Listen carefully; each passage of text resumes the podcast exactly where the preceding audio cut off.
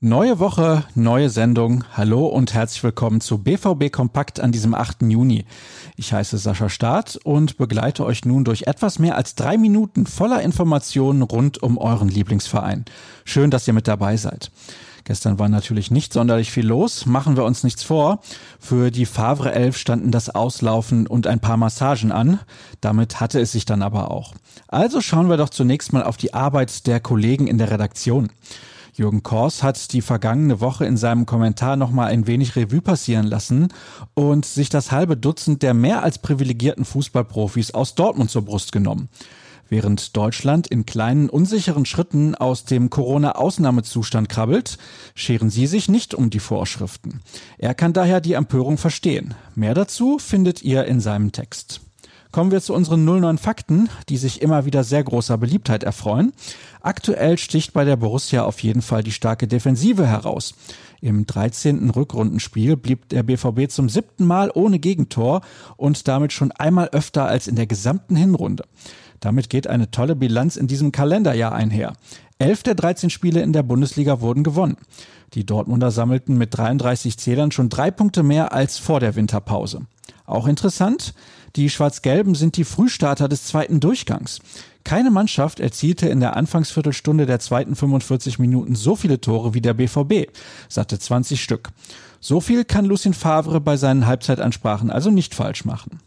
Das hört sich alles ziemlich gut an, eine Sache dafür eher weniger, denn der Verein ist sozusagen eine Bestmarke los. Seit dem 26. November 2005 war Nuri Sahin bis zum vergangenen Samstag der jüngste Torschütze der Bundesliga-Historie. Als er einst in Nürnberg erfolgreich gewesen ist, war er 17 Jahre und 82 Tage alt. Der Leverkusener Florian Wirz traf nun im Alter von 17 Jahren und 34 Tagen gegen Bayern München und verdrängte Schahin von der Spitze der Rangliste. Eine Sache, die nichts mit dem Sportlichen zu tun hat, habe ich noch für euch. Vielleicht habt ihr es ja auch schon mitbekommen. Vor ein paar Tagen sind die Bilder vom möglichen Heimtrikot der neuen Saison aufgetaucht. Es ist überwiegend im klassischen Gelb gehalten. Im Brust- und Bauchbereich zucken schwarze Blitze über das Hemd. Die Muster sind auf den bekannten Seiten Reddit und Footy Headlines aufgetaucht. Das Design der Auswärtstrikots ist ebenfalls bekannt. Da wird der BVB im Graffiti-Look auf Punktejagd gehen. Naja, über Geschmack lässt sich ja bekanntlich nicht streiten. Offiziell vorgestellt werden sollen die Trikots übrigens im Juli. Was passiert heute zum Start der neuen Woche? Die Mannschaft hat ihren freien Tag und kann noch ein wenig Kraft tanken, bevor es in die Vorbereitung auf das Spiel in Düsseldorf am Samstag geht. Wir starten derweil mit einer Geschichte über Manuel Akanji. Jürgen Kors wirft einen Blick auf den Schweizer, der den Ausfall von Dan Axel Sagadou durchaus für Werbung in eigener Sache nutzen konnte. Trotzdem wird immer wieder über einen Wechsel in Richtung England spekuliert. Am besten lest ihr einfach Jürgens Artikel, dann seid ihr informiert. Mehr gibt es natürlich wie gehabt auf ruhrnachrichten.de zu finden.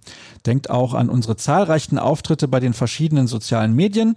Allen voran Twitter, at rnbvb solltet ihr definitiv folgen. At Sascha Staat dürft ihr folgen.